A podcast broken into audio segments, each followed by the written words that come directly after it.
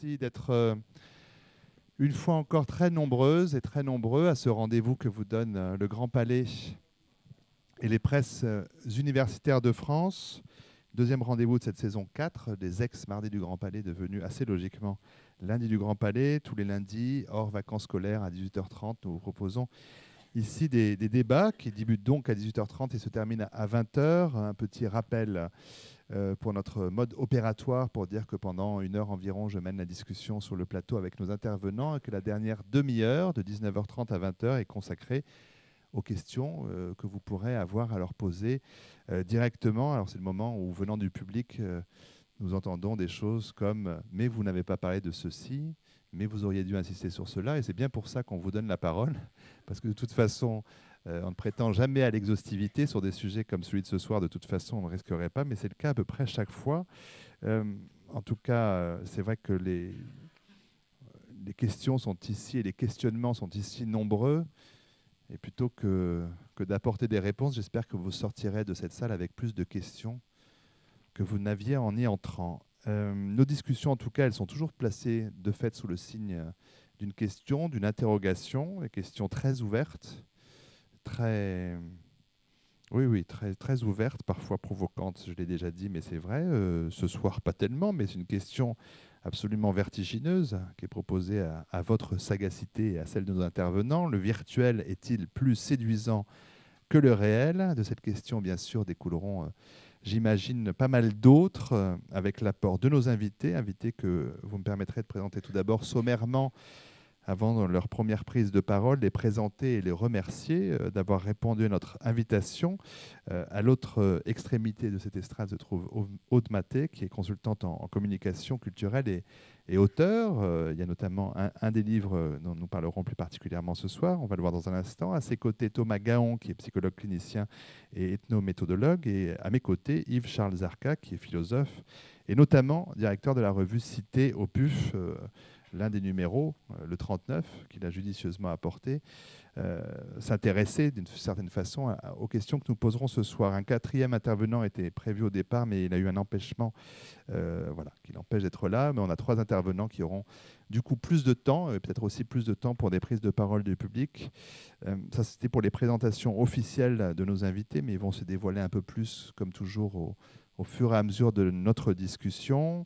Et comme c'est l'habitude aussi, je les engage vivement à se sentir libres sous cette estrade, de commenter, de réagir, d'intervenir sans que je leur donne à chaque fois expressément la parole. Il faut aussi que cette discussion euh, soit, soit libre. Il ne s'agit pas d'une série comme ça de, d'intervention des uns et des autres pour délivrer un, savoir, mais vraiment de, partager ou de confronter des idées et puis des expériences aussi, puisqu'on aura compris que chacune et chacun ici parlera de cette question d'un point de vue assez, euh, assez différent, c'est le moins que l'on puisse dire. Euh, et c'est vrai que par rapport aux, aux, questions qui intéressent plus précisément chacun de nos intervenants, je crois que ce soir, un peu exceptionnellement, on essaiera de, parler de, des points de vue qui les concernent de, façon successive, parce que mélanger tout cela serait un petit peu compliqué. Euh, première présentation un petit peu plus longue, effectivement, avec vous, Aude Maté, qui est euh, diplômée de l'Institut d'études politiques de Strasbourg, du Trinity College de Dublin, de l'Institut d'études européennes de Paris 8.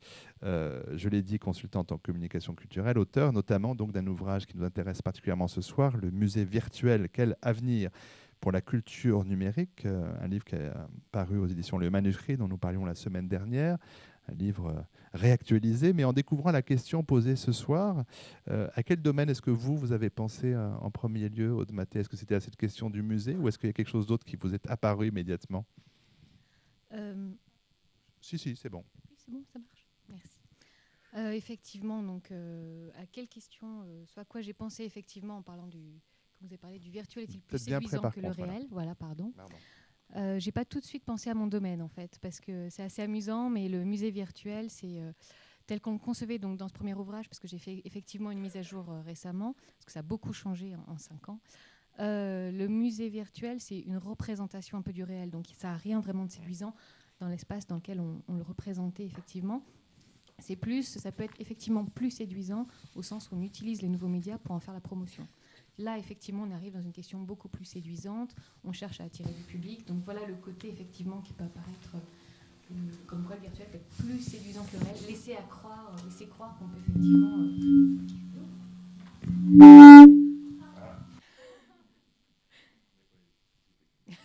C'est pas grave. Laisser croire effectivement que le réel, que, le virtuel est effectivement plus, plus intéressant, plus, plus séduisant et celui-là Comme ça, c'est bon? Voilà. Donc, je sais plus où j'en étais. Euh, effectivement, laisser croire, euh, le fait de la promotion effectivement du virtuel peut laisser croire effectivement euh, au public que c'est quelque chose d'exceptionnel, ce qui n'est pas forcément le cas. Donc il faut quand même bien mettre en adéquation les, deux structures. Alors, c'est-à-dire, on reviendra effectivement aussi sur cette question du musée virtuel parce qu'elle a, a, beaucoup progressé et que c'est une chose intéressante, mais on, verra d'autres travaux. Alors, peut-être du coup, du coup est-ce qu'on a le droit de prendre l'autre micro à chef? Je m'adresse à la personne qui est en régie parce que sinon, on doit partager. Ou alors, oui, ça va être un peu compliqué, mais je vois qu'il y en a un autre là-bas, c'est pour ça. Je vais aller le chercher, c'est pas grave. Thomas Gaon, euh, psychologue, clinicien et ethnométhodologue. Euh, depuis 2001, vous travaillez notamment sur les impacts euh, psychosociaux des jeux vidéo en ligne. Vous êtes cofondateur de l'Observatoire des mondes numériques en sciences humaines. C'est une association qui étudie les nouvelles technologies. Depuis 2005, responsable de la consultation jeunes consommateurs du centre, au centre littoral. Alors, il convient sans doute pour cette première prise de parole de définir ce terme d'ethnométhodologie, dont on peut dire pour aller vite qu'il désigne une discipline qui étudie la façon dont les participants à une activité lui confèrent son intelligibilité propre. On peut dire que l'ethnométhodologie euh, cherche à décrire euh, les cases qu'un groupe euh, génère par sa propre activité, à l'inverse de l'ethnologie qui, qui regarderait un groupe et, définirait des cases pour les y mettre. Enfin, c'est un peu un renversement euh, euh, du point de vue. On, peut dire parfois, je ne sais pas si c'est votre point de vue, que l'ethnométhodologie, c'est une sociologie sans induction. Ça vous va comme définition, Thomas Gaon? Très bien. Parfait. C'est bon comme ça? C'est une des meilleures définitions et les plus justes en tout cas de l'ethnométhodologie, c'est effectivement une ethnologie sans induction, sans a priori, qui part des individus en considérant que sont un peu, euh, c'est eux qui savent au final, qui inventent euh, ce, justement leur, les règles implicites, leur vocabulaire, la langue. Euh, il n'y a pas d'expertise de, en tout cas de l'extérieur. Ils sont les experts. Donc de ce point de vue-là, effectivement, pour l'ethnométhodologie appliquée au, euh, monde virtuel, l'idée, là où des camarades allaient euh, dans des tribus en Afrique ou en Amérique du Sud, eh bien, euh, moi j'ai passé du temps sur Internet dans une communauté virtuelle, dans un monde virtuel, où les individus jouaient et c'était des personnages, voilà, il y avait des constructions de communautaires, des, guildes, des groupes, des, euh, activités, euh, des rites, euh, bref, décrire vraiment précisément ce, qu'il se passe, ce qui se passait à l'époque et ce qui se passe encore dans, ces mondes virtuels. Alors, on verra là aussi plus précisément tout à l'heure ce qu'il s'y passe. c'est assez vertigineux. Là aussi, peut-être je vais vous demander de passer le micro à Yves-Charles Zarka. Alors, il y en aura un autre pour vous deux, si je puis dire, pour, pour et vous, mais philosophe, donc professeur à la Sorbonne, euh, Paris Descartes, chaire de philosophie politique. Vous dirigez l'équipe de recherche Philépole, philosophie, épistémologie politique, euh, la revue Cité, dont vous êtes également directeur, publié au, PUF. Nombreux ouvrages, évidemment. L'un des derniers en date au PUF, La destitution des intellectuels, l'année passée. Le monde réel, alors là, vous, vous le sculptez de façon euh, précise, fouillée, notamment dans cette revue Cité. À lire la revue, on se dit sans hésitation que le virtuel doit être plus séduisant que le réel, parce que le réel est un réel euh, bien dur à vivre, mais c'est une réponse qui serait évidemment simpliste, où cette question du réel et du virtuel, les philosophes euh, se les posent depuis quelques millénaires maintenant, quand même, Charles Zachra. Comment vous entendez cette question? Ah, Si, réfléchissez. Alors, faut vous entendez là, non? Oui. Ça marche? Euh, le, virtuel, vous le dites, est dur, euh, oui, mais il est très séduisant aussi. Euh, je suis là pour désenchanter les, faux enchantements du virtuel. Et euh, si vous voulez, la question principale qu'on a examinée dans ce numéro 39 de la revue Cité, donc qui porte sur, les possibilités du virtuel, sur l'Internet, et, et etc., recoupe d'une certaine manière euh, le débat de ce soir, c'est-à-dire euh, qu'en est-il du virtuel, euh, quel, quel, type de possibilités il ouvre, ouvre-t-il des possibilités, et quel est son poids par rapport au réel, ouvre-t-il de nouveaux mondes de nouveau, et je vous annonce tout de suite la couleur, c'est que j'essaierai de développer tout à l'heure, le, virtuel est extrêmement pauvre et que euh, l'enchantement qu'il produit est tout à fait, tout à fait transitoire, illusoire, et, j'essaierai de le montrer. Oui, on développera tout à l'heure, notamment vous écrivez le, Internet change tout et ne change rien. Vous pourrez expliciter évidemment cette phrase un peu conclusive d'un des articles de, ce numéro 39 de la revue Cité. On verra comment la, la révolution Internet, ou appelée comme telle, change ou pas. on reviendra effectivement sur cette question dans un instant. Alors, par exemple, revenons vers vous, euh, Aude Maté, en, ouvrant un, des chapitres euh, de notre discussion, et quand même revenir sur cette, euh, idée du musée virtuel qui, n'est plus qu'une idée, parce qu'elle est vraiment en action. Elle l'était déjà en 2007, hein, vous citiez un certain nombre d'exemples, mais elle est devenue maintenant très importante. C'est un des grands projets portés par Alain Seban aujourd'hui, le patron du, centre Georges Pompidou, qui n'a quand même que cette expression à la bouche, mais enfin, il, fait pas qu'en parler, il y pense beaucoup. Au moment où vous rédigiez votre livre sur le sujet, ça remonte à 5-6 ans, la rédaction même, euh, les choses étaient encore pour beaucoup euh, à l'état de fantasme, donc très séduisante aussi d'une certaine façon. Euh, des expériences existaient préalablement, hein, vous les citiez, mais il y a un état du livre de cette époque, une remise à jour qui passe notamment par le Google Art Project, dont il faudra bien qu'on parle, mais très, pour être basique et repartir de, effectivement d'un point de départ. Qu'est-ce que vous, qu'est-ce qu'on, quelle serait votre définition du musée virtuel? Partons de là. Oui, oui, bien sûr. Alors, euh, la définition a énormément changé en fait depuis 2006. Euh, effectivement, en 2006, le musée virtuel était conçu comme euh, une sorte de duplication au musée qui existait. Donc, puisqu'on était encore entre l'intermédiaire du DVD, qui est en train de sortir. On débutait l'Internet grand public, bon, même si c'était en 95, dix ans après seulement, on avait la DSL. Et effectivement, aujourd'hui, on a tout ce qui est nouveaux médias, on peut se créer des réseaux, etc. Le mode de communication, euh, à mon sens, en tout cas, Internet a beaucoup changé de choses. C'est justement le mode de communication a énormément changé. On n'a plus un message qui est descendant. Tout le monde est un peu devenu euh, participant et pourvoyeur de contenu, ce qui n'est pas forcément bien non plus. Hein. Donc le musée virtuel, à mon sens, a énormément changé au sens où hier, on n'arrivait pas à s'extraire de ce qu'on avait dans le réel. C'est-à-dire qu'on avait un musée, euh, le musée du Louvre, le musée le Georges Pompidou, et qui effectivement ont dupliqué cette structure. Donc on faisait une reprographie des œuvres que l'on mettait en ligne, et ce qui n'avait strictement aucun intérêt, parce qu'effectivement on pouvait les voir, on pouvait zoomer dessus, mais on n'éprouvait rien du tout face à l'œuvre. C'est-à-dire qu'on était dans une pièce. Ça pouvait éventuellement donner envie de voir l'exposition, euh, en sachant que ça existe encore. Hein. Certains musées qui le font encore, j'en citerai pas, mais donc je trouve que c'est relativement pauvre comme expérience muséale. Moi, j'aime bien être en face de l'œuvre. Effectivement, là, vous êtes tout seul derrière votre écran, mais vous n'éprouvez pas grand-chose. Euh, donc aujourd'hui, et notamment euh, comme Alain Seban en parlait pour le Centre Georges Pompidou, euh, le centre Pompidou, quoi, le Pompidou virtuel, donc va voir le jour là bientôt. Là, c'est en, grand projet. en fait, ils n'ont pas pris effectivement le principe de dupliquer le musée. Ils sont allés au-delà de ça. Ils sont justement réfléchis à effectivement numériser les bases de données, parce qu'effectivement, de l'art contemporain, ça se développe énormément. Ils ont une collection extrêmement riche qu'ils ne peuvent pas montrer au public, mais également réinventer le musée tous les jours, faire en sorte que le site puisse évoluer, que les participants puissent effectivement taguer les œuvres. Donc le musée virtuel s'invite également dans le musée réel. Hein. C'est-à-dire que le, participant, vous avez votre téléphone, là maintenant les smartphones, même si tout le monde n'en a pas, hein, vous arrivez devant l'œuvre, euh, ils réfléchissent à des process, comme quoi quand vous arrivez devant l'œuvre, vous avez un message qui s'affiche sur votre écran. Donc euh, voilà, vous avez un petit cartel parce qu'il y a tout le monde devant et vous ne pouvez pas le voir. Euh, donc effectivement, là, vous avez de l'info, vous pouvez aller sur des mini-sites avec plus d'informations sur l'auteur, sur quoi l'auteur? L'artiste, sur l'œuvre, sur le contexte, sur d'autres œuvres auxquelles ça se rapproche. Donc en fait, c'est au-delà d'être une duplication, c'est un ça, enrichit le contenu qu'on propose effectivement. Donc c'est un autre média qui n'est pas envisagé euh, tout seul à part, hein, qui est envisagé au sein d'un contenu global et d'une stratégie vraiment globale. Donc le musée virtuel, c'est un peu ça. C'est quelque chose sur Internet, quelque chose sur les nouveaux médias, mais quelque chose également au sein même du musée. Alors peut-être pour prolonger cette question et faire intervenir Thomas Gaon et Charles, Zarka, euh, mais peut-être gardez votre... Prenez celui-là, tiens, peut-être euh, marchera-t-il bien, parce qu'il a les microphiles. Non, mais je vous pour les oreilles. Hein. on, va, on va essayer quand même. Euh, ce sera plus pratique.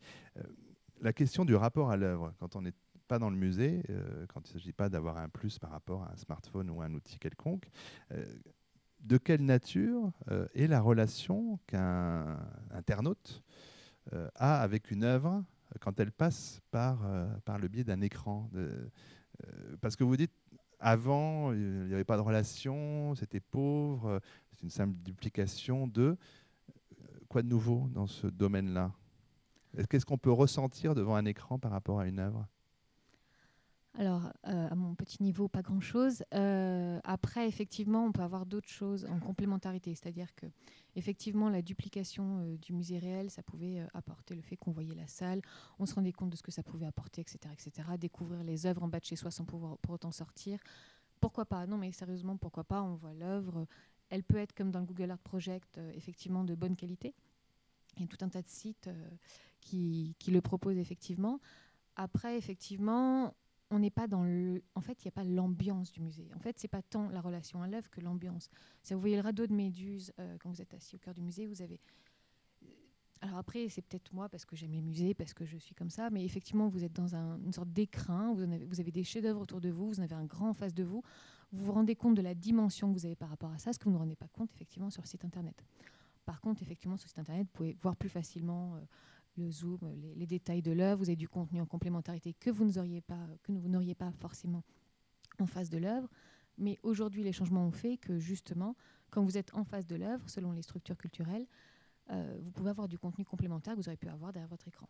Donc on a essayé de, dépasser justement ce, problème-là euh, que l'on a remarqué en 2006. Alors peut-être deux types de commentaires, deux types de regards, avec celui de Thomas Garon, peut-être pour commencer, parce qu'on va parler tout à l'heure de ces mondes virtuels dans lesquels les joueurs vivent comme, euh, comme dans une bulle, hein, comme si c'était un autre monde. Euh, quelle transposition on pourrait faire sur une visite virtuelle de musée par rapport à, à ce que vous pouvez avoir? Comment est-ce que vous entendez euh, ce que vient de dire Rod Maté euh, bon, moi, j'entends aussi la question de, effectivement de l'institution, c'est-à-dire le contexte de réception de, l'œuvre. Euh, j'entends aussi sur la question de la, de la vie, euh, surtout, c'est-à-dire que eh bien, l'image de le monde virtuel, elle est avant tout faite pour être habitée, explorée, construite, déconstruite, modifiée, transformée. ce n'est pas une image à, regarder de loin, euh, c'est une image à être dedans et surtout ces possibilités de modification qui intéressent le joueur. Le jeu, c'est toujours une activité, c'est-à-dire pas une passivité, pas une contemplation, même si on trouve dans les mondes virtuels euh, des moments, des temps, des lieux euh, et de contemplation. Euh, ce qui est intéressant, c'est de voir que la plupart des mondes virtuels euh, eh bien, sont inspirés euh, des œuvres d'art, leur géographie, leur topographie, les, scènes représentées, les thématiques. la culture, c'est toujours de la culture, les mondes virtuels. Ça, reprend toujours, ça, on va dire, ça, mouline, si je puis dire, remix quelque part énormément de scènes, de thématiques, encore une fois, qu'on connaît depuis longtemps, notamment parce que ce sont des thématiques mythologiques, des thématiques guerrières, par exemple, ou, religieuses, euh, qui sont, euh, on va dire, réimplantées dans une texture qui, cette fois, est explorable et manipulable. C'est toute la question aussi du rapport à la différence entre le jeu et l'art. Hein. C'est une grande différence. Peut-être euh, autre point de vue celui de Yves-Charles Zarka, parce qu'un des points abordés dans, euh, dans Cité et par vous-même, c'est effectivement l'Internet comme nouvel outil d'accès au savoir, nouveau chemin d'accès au savoir, euh, c'est-à-dire qui nous donnerait l'impression que tout le savoir universel euh, est à portée de clic. Hein. C'était le sujet aussi que nous avons développé la semaine dernière dans, ces lundis du Grand Palais. Mais pour cet exemple précis de la, la, relation à l'œuvre plastique, comment est-ce que vous entendez cela? Quel type de relation est-ce que vous pensez que l'on, peut avoir? Est-ce que là, pour le coup, on est dans, du, euh, dans le charme du virtuel, mais pas du tout dans l'expérience réelle, selon vous? Oui, ce que vous venez de dire euh, concernant euh, l'exploitation virtuelle des œuvres, les ouvertures que ça, auxquelles ça donne lieu, c'est certainement exact. Hein. il y a, ça ouvre des possibilités, mais qui sont autres que celles du rapport qu'on a à l'œuvre d'art. Parce que vous ne pourriez avoir d'abord euh, cette possibilité virtuelle que si vous aviez l'œuvre réelle en face de vous. Et, en vérité, euh, il y a un piège très grand qui consisterait à penser que le virtuel nous donne toute la matière du réel, qui est une absurdité totale. Pour quelle raison, à ce moment-là, irait-on euh, dans un musée ou dans un établissement ou dans une institution ou dans une église, voir quel intérêt y aurait-il? Mais l'intérêt, c'est que l'œuvre d'art elle-même, on ne la voit que là. Et que le reste, ça n'est que des exploitations. Euh, donc il faut bien savoir que l'ancrage réel de l'œuvre d'art, les possibilités réelles qu'elle ouvre dans le monde, elles ne sont possibles que par l'expérience de l'œuvre d'art elle-même. Et donc, il faut, il toujours, à mon avis, relativiser les possibilités euh, du, virtuel qui, euh, certes, ouvre des possibilités nouvelles de jeux, de ce que vous voulez. Ça, on ne peut pas le nier, c'est vrai. Mais qui euh, doivent s'ancrer, qui ne sont possibles elles-mêmes que par rapport à une œuvre qui existe et qui, à laquelle on ne peut avoir accès que dans sa contemplation euh, physique. Je voudrais dire deux choses euh, un peu à côté, mais qui me semblent importantes. On croit que le virtuel, c'est une invention d'aujourd'hui, que nous sommes en train de découvrir des mondes que personne, n'avait pensé, et que, voilà, euh, très bien, vraiment, nous sommes dans une conception du monde totalement différente, avec je dois dire que c'est le plus grand penseur du virtuel. Celui qui est extraordinaire, qui surpasse tout ce qu'on aurait pu imaginer. Il s'appelle Leibniz. Leibniz, un philosophe de la fin du XVIIe siècle, qui concevait que Dieu choisit un monde, le meilleur, le plus parfait, euh, parmi des mondes possibles. Alors, je le dis en termes simples et euh, comment dire, un peu catiro, mais Leibniz, c'est un penseur extraordinaire. C'est-à-dire, c'est un penseur qui a pensé, et dans le détail, les mondes possibles, d'autres mondes que notre monde. Par exemple, qu'est-ce que le monde aurait pu être si César n'avait pas passé le Rubicon? Déploiement de toute la possibilité à partir de là.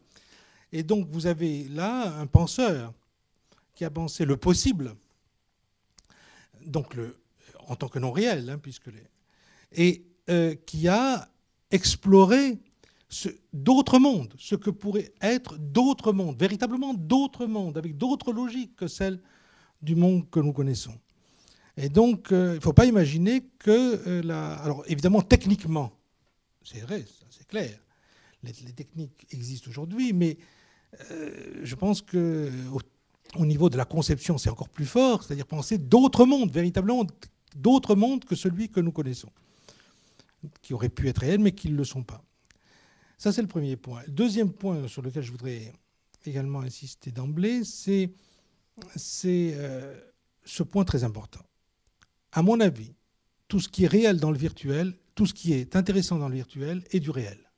Parce que le virtuel comporte aussi du réel, c'est clair. Le, réel, le virtuel, ce n'est pas du non réel, bien entendu. Le virtuel comporte du réel.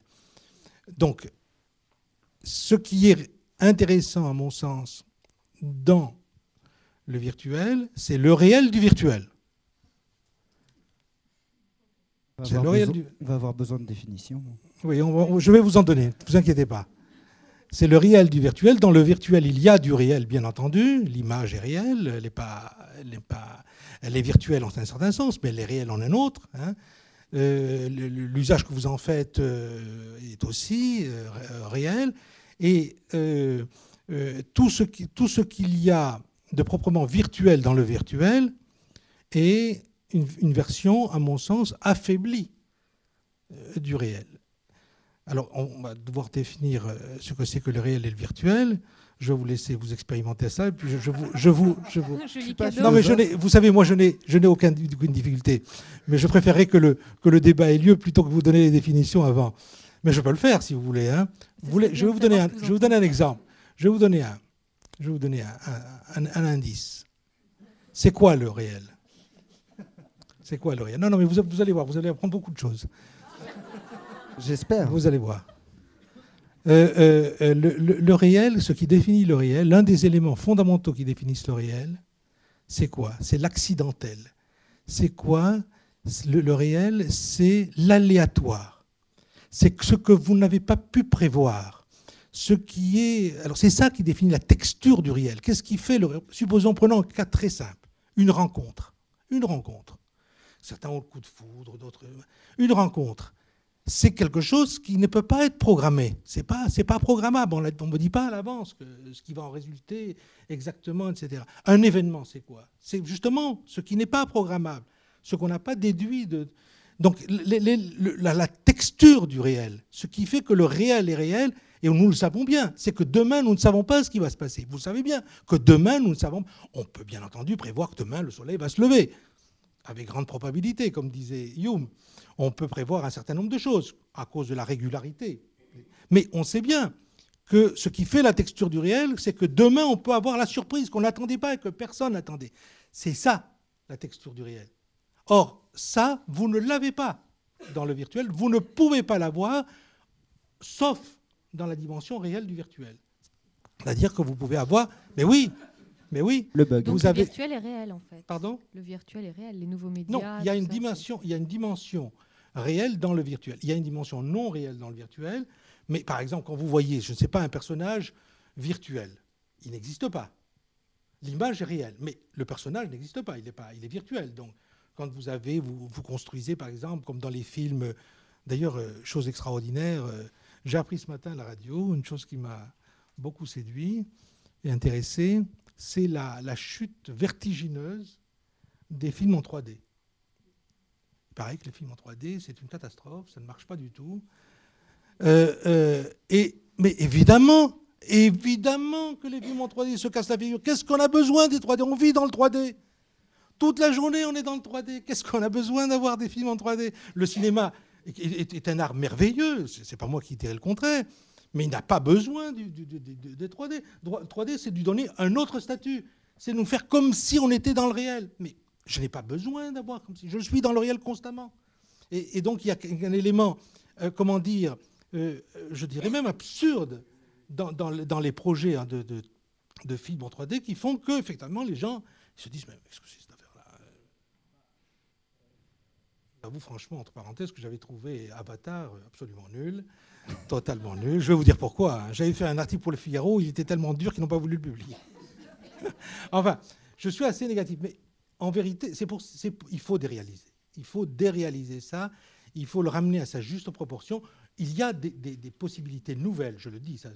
Ce que vous avez dit sur la communication, c'est absolument évident. Ce que vous avez dit sur les possibilités d'association, c'est absolument évident. Mais il faut ramener les choses à leur juste proportion et voir que euh, comment finalement euh, on, produit aujourd'hui, on, réalise aujourd'hui une sorte de promotion totalement, euh, comment dire, délirante sur les possibilités du virtuel, alors que en vérité la substance c'est le réel. Je, je, ne veux pas dénoncer le virtuel pour cela, mais je veux simplement réduire ses prétentions à ce qui me semble être leur juste euh, proportion. Bon, bah, je vais tenter de reprendre la main. Hein. Enfin, avec Yves Charles Darcage, je savais que le réel serait accidentel et que toute ma préparation volerait en éclats dès qu'il aurait la parole. Mais c'est pas grave, je vais revenir dessus. Euh, si le cinéma 3D se casse la gueule, c'est parce qu'on fait n'importe quoi avec la 3D. C'est pas du tout parce que la 3D n'est pas intéressante. On fait n'importe quoi avec le la 3D, On plaque de la 3D sur des films qui n'ont pas à être en 3D les, films qui seront intéressants en 3D seront faits par des cinéastes. Voilà. Bah, euh, on parlera d'Avatar tout à l'heure. On en reparlera. Mais en tout cas, c'est une analyse, euh, en tout cas biaisée, qui était celle que vous donniez à l'instant sur la 3D au cinéma. Euh, j'aimerais bien entendre quand même, évidemment, Thomas Gaillon qui a été interpellé. Je J'ai pas bien compris, l'image est réelle dans le virtuel. Comment est-ce que vous entendez cette interpellation C'est compliqué. La question virtuelle réelle, etc. Moi, je suis pas philosophe, donc je, ne pourrais pas trop m'avancer là-dessus. Moi, ce que je comprends, c'est que il y a la question de, parce que c'est difficile de définir qu'est-ce qui est réel, au final. Hein. C'est-à-dire qu'on a tous une réalité subjective. Vous voyez Vous voyez, par exemple. Je parlais de Vous allez vous exprimer à Je parlais de réalité subjective, pas de réel. On différencie d'ailleurs une réalité du, réel. Le réel, effectivement, on peut considérer que c'est l'accidentel, l'imprévisible, l'impensable même, euh, si on prend Lacan, l'irreprésentable, ce genre de choses. Le trauma, par exemple. Et on pourrait dire que le virtuel, bah, par exemple, a aussi des effets de réel, le bug, Un bug, c'est quelque chose du réel. Panne d'électricité, mais enfin, là, c'est plus virtuel. Mais euh, je, préfère parler de questions du, je préfère parler de numérique. Numérique, ça permet de poser les choses un petit peu. Voilà, numérique, couche de données médiatisée. Internet, c'est quoi? C'est une couche de données qui est au-dessus de nous, hein, auquel on, au-dessus de nous, métaphoriquement, hein, bien sûr, hein, auquel on peut accéder. Euh, voilà, alors que je suis là, il y a euh, mon profil Facebook, il y a mon identité numérique. Un jeu vidéo, bah, ce sont des images animées et elles ont le même euh, critère de réalité, les éléments de réalité, c'est moi qui, les, qui en décide, que euh, voilà que la pâte à modeler, qu'autre chose. Bon, c'est une image, c'est pas, pas c'est-à-dire que ce qu'apporte la question de, l'image virtuelle, c'est évidemment une réalité qui est médiatisée, médiée, hein, on dit médiée, et qui est euh, à une réduction sensorielle. Hein, comme une communication en chat. Vous voyez, communication en chat ou par téléphone, c'est une communication interhumaine médiée par un dispositif qui réduit euh, les propriétés sensorielles. C'est-à-dire que je n'ai pas euh, le visage de, l'autre personne, euh, voilà, j'ai que certains éléments, ce qui a des implications. Hein, c'est-à-dire que la relation en chair et en os, bah, j'ai par exemple, on dit qu'elle est totale, c'est-à-dire que j'ai la totalité des signes, alors que dans une relation au téléphone, qui existe depuis très longtemps, elle est médiée. Est-ce qu'on va dire une relation au téléphone, une communication téléphonique, elle est virtuelle? Non, on, ne dit pas ça. Alors pourquoi dirait-on qu'une communication en chat, c'est virtuel? Non, ça ne l'est pas non plus. Jouer à un jeu vidéo, par contre, et c'est ça qui est intéressant, et c'est là que j'aimerais insister, c'est sur la question de euh, la question de l'effet. C'est-à-dire que ce qu'il faut bien comprendre, et qu'on a du mal à comprendre, c'est qu'on rentre dans un état modifié de conscience. C'est pas péjoratif, modifié de conscience. Tout de suite, on pense à la drogue ou ce genre de choses. Non, on a des états. Hein, c'est-à-dire comme il y a un état filmique, comme il y a un état livresque, comme il y a un état vidéoludique, et qui a des propriétés particulières. Le jeu de même, euh, sur la question justement du, réel, de la réalité sociale, quotidienne, le jeu par essence, c'est ne pas être là où on est, et c'est ne, pas être qui on est vraiment. C'est l'essence du jeu. Hein. Euh, on ne peut pas d'ailleurs être soi-même quand on joue. C'est pas possible, sinon on joue pas en fait. Hein. c'est une condition sine qua non du jeu de ne pas être totalement et entièrement qui on est. Donc, et la, question du jeu vidéo, bah oui, on est dans un état modifié de conscience qui est un peu d'hallucination, c'est pas péjoratif, hein, hallucination, et un peu de perception. C'est une boucle d'hallucination-perception. Hein. Pareil, au cinéma, Metz en parle très bien. Il faudrait en parler de Metz sur la question de quand on regarde une œuvre au cinéma, c'est des taches de lumière à la base, c'est des taches de lumière, mais nous, on y voit quelque chose, on projette. C'est toute la question de la perception. La perception, c'est pas quelque chose d'objectif. Toute perception est subjective à la base. C'est-à-dire que c'est nous qui interprétons les taches de lumière d'une certaine manière à ce qu'on voit, ce que à la fois on souhaite y voir parfois, et surtout ce qu'on a appris à y voir en général et qui est assez consensuel. Nous, nous voyons tous une bouteille de Vitel ici, plus ou moins. Alors pas tous, hein, euh, d'ailleurs. c'est possible, il y a toujours un pourcentage de gens, hein, d'ailleurs. Le fou, c'est celui qui ne voit pas la bouteille de Vitel, d'ailleurs.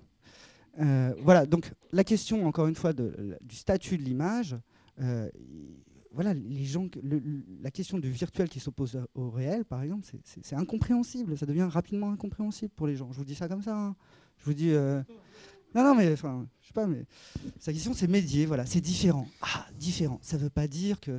Là, ce que vous évoquiez tout à l'heure, c'est la question de l'original et de la copie du, lien aussi qui dénote. Par exemple, l'œuvre, il faut qu'elle soit là, elle est dans l'église, etc. Le reste, c'est que des copies. Oh, je suis d'accord qu'il y, a des effets de différence. Vous admettez qu'il y a une différence.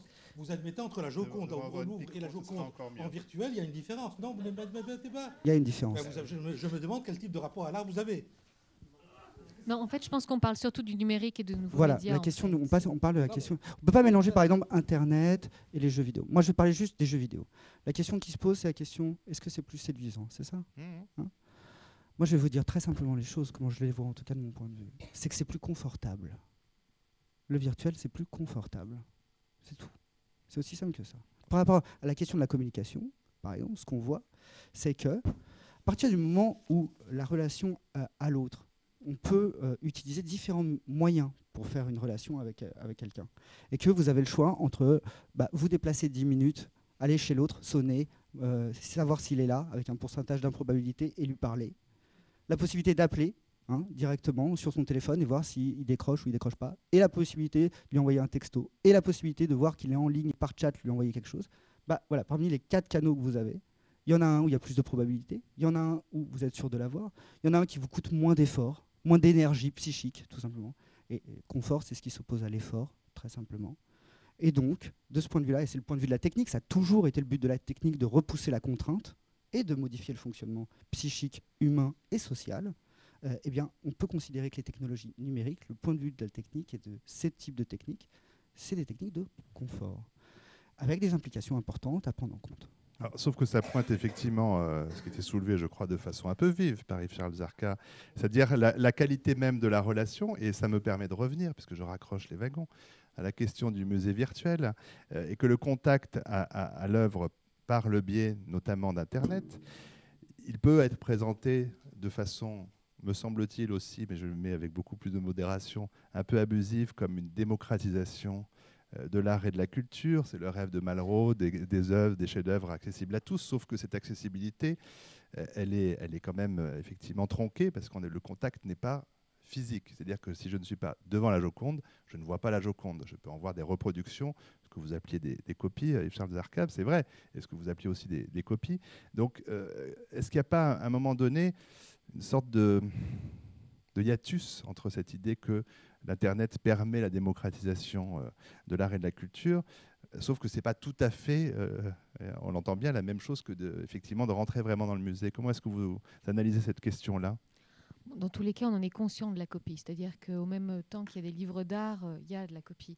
Au même temps que vous prenez en photo une salle de musée, il y a de la copie. Donc après, effectivement, que ce soit un média qui effectivement diffère entre l'appareil photo, le livre ou effectivement le numérique, effectivement, dans tous les cas, on est, mais on est conscient. C'est de la démocratisation culturelle à moindre coût, c'est tout. Euh, vous n'avez pas les moyens de vous acheter un livre d'art à 60 euros, et ben, vous allez sur Internet et vous pouvez visiter la visite virtuelle du Louvre. Effectivement, je suis d'accord, c'est une copie du réel, etc.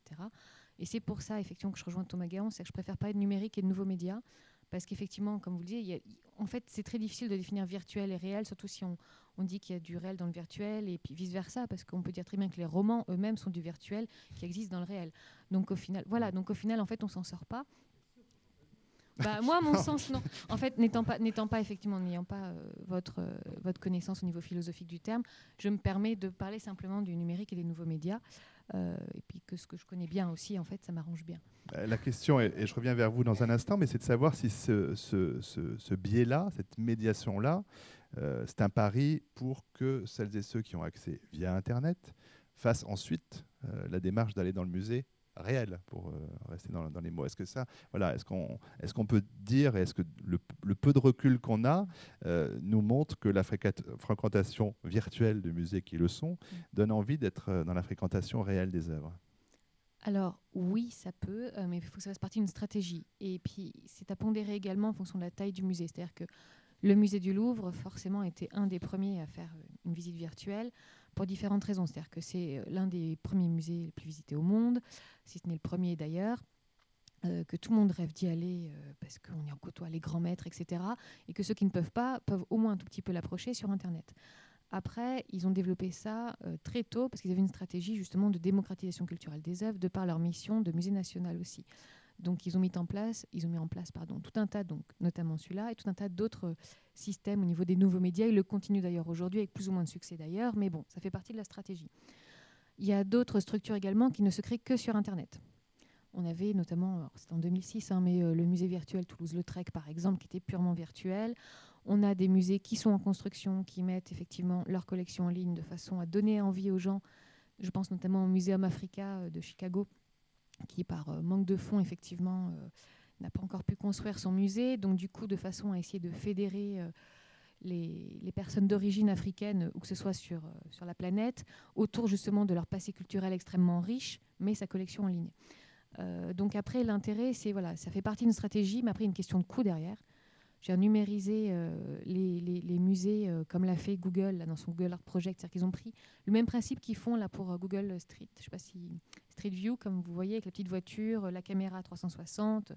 Ça coûte une fortune. Euh, alors effectivement, c'est bien parce qu'ils ont monté des partenariats avec des musées, mais que les plus gros, hein, forcément. Et puis ceux qui effectivement avaient des œuvres qui étaient tombées, euh, qui ne sont pas encore euh, sous le droit d'auteur. C'est assez complexe aussi au niveau de la gestion des droits des œuvres d'art aussi.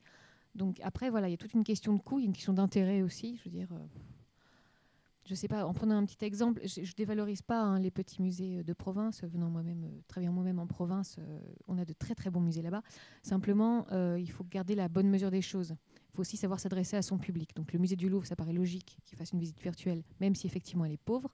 Mais quand vous êtes un petit musée, vous n'avez aucun intérêt. Donc vous êtes, pouvez être présent sur les nouveaux médias, mais d'une autre façon, pour rejoindre justement votre public. Et sans pour autant justement perdre la relation avec l'œuvre que les personnes peuvent avoir pour revenir peut-être différemment, et Charles Zarkas sur cette question, et pour revenir aussi sur un des, articles que vous signez dans, dans ce numéro 39 de la revue Cité, vous, écriviez combien la, la, galaxie Internet faisait plus vite et plus fort que la galaxie euh, Gutenberg, mais euh, une accélération pour le meilleur un peu et pour le pire beaucoup. Vous pointiez le fait que Internet avait changé euh, nos vies dans, tous les compartiments privés, politiques, sociaux, économiques, juridiques, euh, que les optimistes alors diront que cette, euh, cette révolution est, libératrice. certains arguent la question est complexe, que ça a joué un rôle dans le, printemps arabe, par exemple. D'autres disent au contraire euh, que qu'Internet est une nouvelle forme d'asservissement ou de contrôle de la population. Euh, et en même temps, pour en revenir à la question du savoir, euh, le fléchage d'Internet fait que, en fait, si on cherche quelque chose, on ne peut pas se perdre de la même façon qu'on se perdrait dans une bibliothèque. Donc ce sont des questions extrêmement, extrêmement riches, délicates, complexes. Euh, Internet serait-il donc instrument euh, d'asservissement de la pensée? Euh, Toute la question, écrivez-vous, est de savoir quelle est la valeur de cette révolution tentaculaire, de cette reprise du réel dans le virtuel qui modifie le réel en retour. Euh, cette question que vous souleviez dans, ce texte écrit il y a deux ans, euh, j'aimerais bien vous la soumettre à nouveau, parce que vous le disiez effectivement en conclusion, euh, Internet changeait tout, mais ne changeait fondamentalement rien. Et Charles Zarka, est-ce que votre, est que votre regard sur l'Internet, notamment sur la question du savoir et de l'accès au savoir, a évolué depuis cette date? Oui, simplement un petit mot pour ce qui a été dit tout à l'heure par mon voisin je ne vois pas ce que le confort vient avoir là-dedans. Hein. Ce n'est pas parce qu'on est assis devant son ordinateur que le confort n'est pas une valeur quelconque. Ça facilite les choses. Ce n'est pas, pas, le confort, c'est que ça facilite. C'est la politique du moindre effort. Ça n'a rien à voir. Là. Le confort et la, et la facilitation n'ont rien à voir. C'est des choses totalement différentes. Parce que je vais vous dire, quand vous recevez par exemple des courriers électroniques, vous remettant en cause, vous calomniant, c'est pas tellement confortable. Donc vous ne pouvez pas définir ça comme euh, en termes de confort. Ça n'a rien à voir avec le confort. Non, mais c'est plus confortable pour la personne qui envoie des calomnies. Oui, et puis quand il faut les écrire, vous savez, il faut déjà les écrire. donc ça facilite, ça s'appelle la facilité. Ça ne s'appelle pas le confort. C'est tout à fait autre chose, le confort. Euh, euh, il, faut, il faut quelquefois remettre les notions à leur place. Bien, dans ce que je voulais dire, c'est la chose suivante. C'est vrai, Internet a changé énormément de choses. Ça, c'est pas possible de nier ça. Il faudrait être aveugle pour le nier. Et euh, je veux dire, le type de communication qu'il permet a joué un grand rôle dans euh, la, possibilité pour un certain nombre de peuples de se révolter, euh, parce qu'auparavant, les communications n'étaient pas possibles, elles s'étaient complètement maîtrisées. Et par, conséquent, on ne pouvait pas savoir ce qui se passait dans la ville d'à côté ou même dans la rue d'à côté. Et ça, il n'est pas possible de, le remettre en cause parce que c'est, en l'occurrence, réel. Bon, ça, c'est clair. Mais ce que je veux dire, en écrivant le, texte que j'ai publié dans Cité, je veux dire la chose suivante. Que pour l'Internet, l'Internet est un instrument, enfin, quelque chose de ce genre, qui est ambivalent. Il est fondamentalement ambivalent. Euh, euh, d'un côté, il permet une extension d'une certaine manière de nos libertés, c'est vrai, euh, de, de, communication plus, plus aisée et plus, plus large, mais d'un autre côté aussi, c'est un instrument qui peut devenir, et qui l'est peut-être déjà, de domination. C'est clair. Vous avez parlé tout à l'heure à juste titre de, de l'adresse qui nous est collé d'une certaine manière, par laquelle on peut nous identifier, l'identité numérique qui peut nous identifier et à partir de laquelle on peut retrouver l'ensemble de nos communications. Alors d'un côté, ça peut être bien parce qu'on peut remonter aux pédophiles et machin et trucs et savoir. Bon, mais d'un autre côté, on peut aussi, si on en a besoin, euh, euh, absolument remonter à toute votre tout votre, votre, courrier, etc., tous les actes que vous avez commis, tous les sites que vous avez consultés, et remonter jusqu'à vous par rapport à cela. Donc il y a il y a, il y a les deux faces. Il y a, il y a les deux faces d'Internet. Donc, euh, on ne peut pas, si vous voulez, à mon avis, euh, insister sur l'une et pas sur l'autre.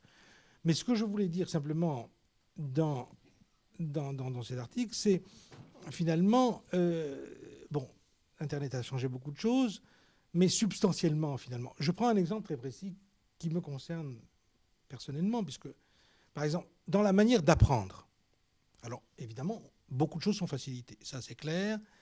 Euh, d'ailleurs, c'est un peu dramatique parce que les étudiants, maintenant, au lieu d'aller chercher dans un dictionnaire, etc., ils pourraient trouver d'autres choses que ce qu'ils cherchaient, etc., ils vont sur Internet, mais évidemment, on ne peut pas le reprocher. Euh, je le fais aussi. C'est vrai que c'est plus facile et c'est vrai que c'est, euh, ça, ouvre des possibilités plus grandes. Bon, ça, il n'y a pas de doute.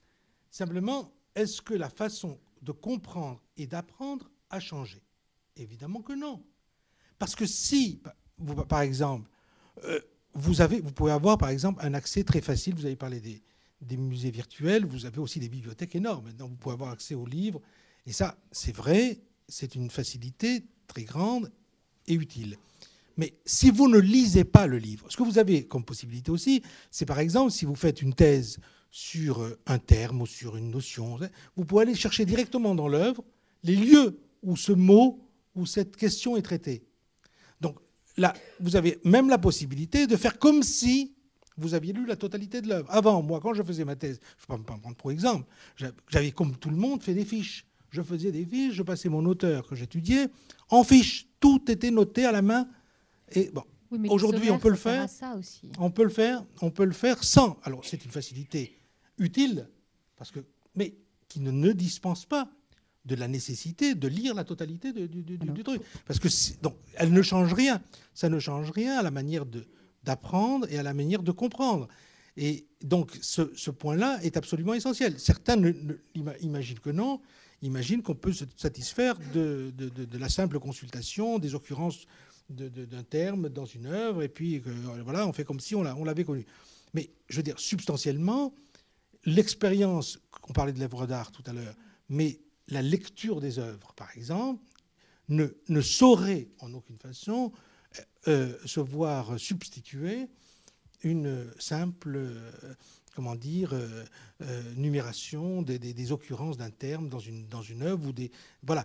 Donc, alors je disais que substantiellement, il y a un apport, et je le répète, important et des possibilités ouvertes par Internet, mais que il y a aussi des possibilités de, comment dire, de, dérives terribles, hein, de dérives terribles sur lesquelles on pourra revenir.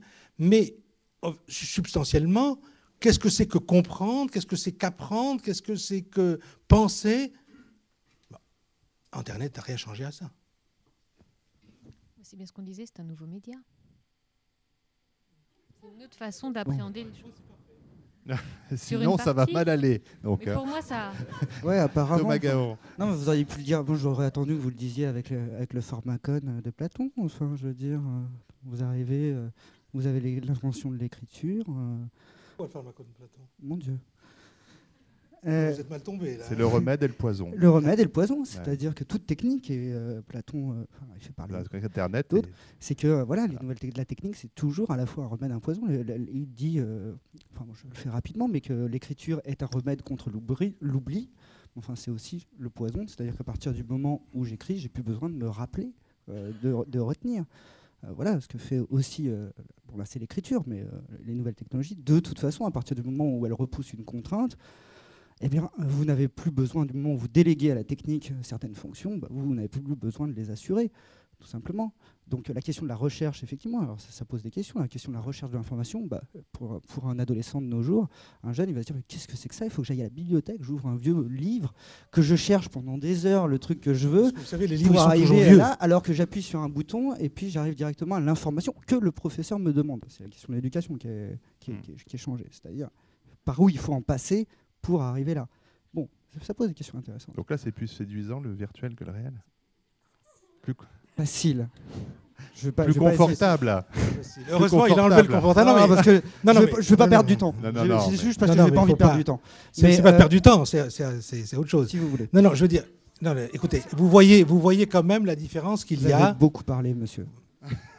Vous, vous prétendez me, sur, me, Non, je, prétends juste avoir un peu de temps pour, pour évoquer certaines choses. C'est-à-dire que, la question euh, là qui, se pose effectivement, c'est la question de la, rapidité, la question de l'immédiateté, la question de l'illimité. voilà, derrière ce qu'on entend déjà à chaque fois sur le, sur, sur le virtuel, enfin, ce sens-là. Euh, de la, de la, technique, parce que ce qui se pose la question, c'est la technique. Il y a aussi la, il y a plein de choses qui se conjuguent. Il y a la question du vrai et du faux, de l'original et de la copie. Euh, écoutez, moi, par exemple, j'ai jamais vu la muraille de Chine. Jamais vu en vrai.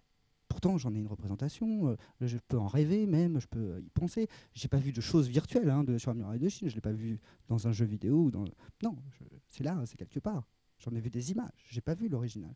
Et peut-être que ça me fera un choc esthétique, quelque chose de formidable, parce que c'est ce que j'ai attendu pendant tant de temps, euh, dont on m'a parlé. Et là, c'est là, je peux y toucher vraiment comme, saint Thomas dans le corps du Christ. Hein. Euh, voilà, c'est-à-dire mettre les doigts dans, les plaies, c'est-à-dire le tangible tout d'un coup, qui est un sens qui me manquait jusque-là notamment, pour, pour arriver avec une expérience totale, complète. Bien sûr, c'est cette question-là qui se, qui se joue je reprends sur la question aussi, et moi qui me paraît intéressante dans la question du, virtuel, euh, c'est effectivement ce que, ce que vous avez indiqué par rapport à la différence avec le réel, c'est-à-dire de l'incalculable. Le réel, c'est l'incalculable, c'est imprévisible, c'est quelque chose qui vous tombe dessus, c'est le traumatisme, c'est la rencontre amoureuse, mais c'est aussi le drame et la plus belle chose qui puisse vous arriver. Or, dans la question d'une technique qui vise à, tout calculer, à tout prévoir, parce qu'on est dans une société aussi du risque zéro, d'assurance, qu'il ne faut surtout pas qu'il vous arrive de l'imprévisible, vous avez des techniques qui visent à diminuer euh, euh, le, le, risque et euh, l'imprévisible. Je prends un exemple très simple. on pourrait dire quelque part que le GPS, c'est du virtuel. Qu'est-ce que c'est un GPS Un GPS, ça sert à ne pas vous perdre. Hein, c'est important. C'est-à-dire que se perdre, se perdre, un GPS. C'est-à-dire que se perdre, c'est un, se perdre, c'est un problème. C'est du réel, ça, se perdre. Se perdre, non, mais c'est surtout hmm. intolérable maintenant de se perdre. Hmm. Hein bah, apparemment, on vous fait des techniques pour euh, vous empêcher de vous perdre. Il y a un marché. Il y a un marché. Enfin, il ne faut pas perdre de temps. Enfin, ce genre de choses. Mais surtout, euh, l'idée intéressante derrière, c'est que non seulement vous ne vous repérez plus aux églises, aux monuments, etc. C'est-à-dire à une réalité perceptive immédiate, mais à une simulation de la réalité, une cartographie, c'est-à-dire pas au territoire, mais à la carte. Hein, c'est ça, une seconde une représentation du réel, c'est ça, qui, qui, vous sert de repère. Et également, et ça c'est moi ce qui m'intéresse particulièrement, euh, pour ça, c'est-à-dire que ça permet quand même de faire l'économie de l'autre. C'est-à-dire que j'ai pas besoin de demander mon chemin. J'ai pas besoin de me battre non plus avec mon copilote sur la carte. C'est bien. C'est ça que ça fait, euh, la question de la technique euh, personnelle la question d'une certaine manière du virtuel. Moi, je travaille sur le jeu. Bah, je peux vous dire que tout d'un coup, quand vous avez des, joueurs qui généralement, on se dit le jeu, le but c'est on se retrouve pour jouer parce que qu'est-ce qui c'était avant le jeu? C'est-à-dire que pour jouer, on devait être réunis dans la même pièce avec nos corps. Et que désormais, bah, pour jouer ensemble, il faut qu'on rentre chacun chez soi pour jouer sur Internet. Ça change des choses. Mm-hmm. Ça change des choses. Donc c'est là où c'est pas la question virtuelle réelle comme ça, euh, floue, qui est intéressante mais qui est très longue à traiter. Mais la question juste de, la technique et de ses implications. Non non, tout ça, tout ça, tout ça est assez juste. dans un instant, oui, Tout ça est assez juste. Hein, vous commencez à voir ce que c'est que le virtuel. Euh, euh, Je pense qu'il vous a pas attendu. Non, non. détrompez-vous, détrompez-vous. Non, non. J'ajoute, j'ajoute, pour résumer en une phrase ce que vous venez de dire, qui était intéressant le, le, le, le, virtuel isole. C'est vrai, le virtuel isole. Le virtuel isole. C'est pharmacone, monsieur. C'est aussi ah, c'est poison et remède. C'est poison et remède. Écoutez, arrêtez avec le pharmacone de Platon, euh, sur lequel on pourrait discuter longtemps. Vous allez voir, vous apprendrez beaucoup de choses.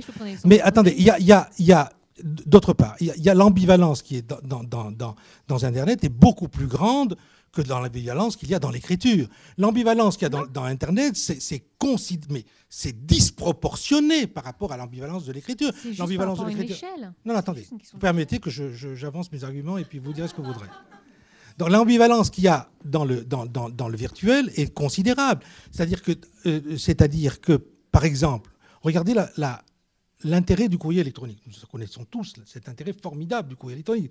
Pouvoir envoyer des documents importants n'importe où, euh, reçus instantanément, corrigés instantanément, tout ça, d'accord.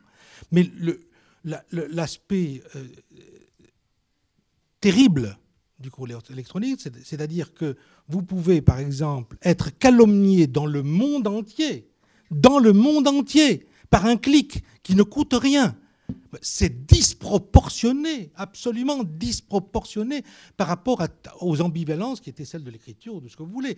Nous avons là, d'un autre côté, on avait dit, les libertés qui sont ouvertes par l'Internet sont très grandes.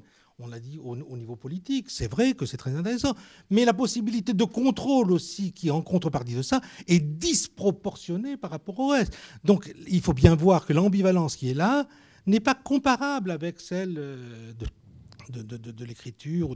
C'est quelque chose qui, nous ouvre, c'est une, une de type nouveau. Alors ça, ça me paraît être euh, un élément euh, tout à fait décisif. C'est à proportion peut-être de l'outil, enfin pardon. Oui, mais euh, Nouveau effectivement, mais pas forcément plus grande ou plus importante. À mon sens, c'est juste une question d'échelle. C'est à, même titre que vous pouvez être calomnié au niveau mondial, vous pouvez également faire votre promotion au niveau mondial. vous pouvez aussi récupérer votre, votre visibilité, votre réputation sur Internet de façon très rapide, tout comme vous pouvez contrôler toutes vos données. Je veux dire, moi aujourd'hui, ça me fait, franchement, parlons franchement, ça me fait halluciner de voir les gens qui ne contrôlent rien sur Internet, qui mettent un compte Facebook, notamment les enfants d'ailleurs. Voilà, mais après, on va, on va pas partir là-dedans. C'est ça, c'est encore autre chose, mais c'est vrai que sur la, euh, la, calomnie en un clic, bon, ben voilà, ça, je, ça, enfin, la diffusion, euh, effectivement, est ce qu'elle est, c'est une sorte de, déversoir, euh, voilà, qui, qui existe tel qu'il est. Et après, je vais juste réagir sur un deuxième point rapidement.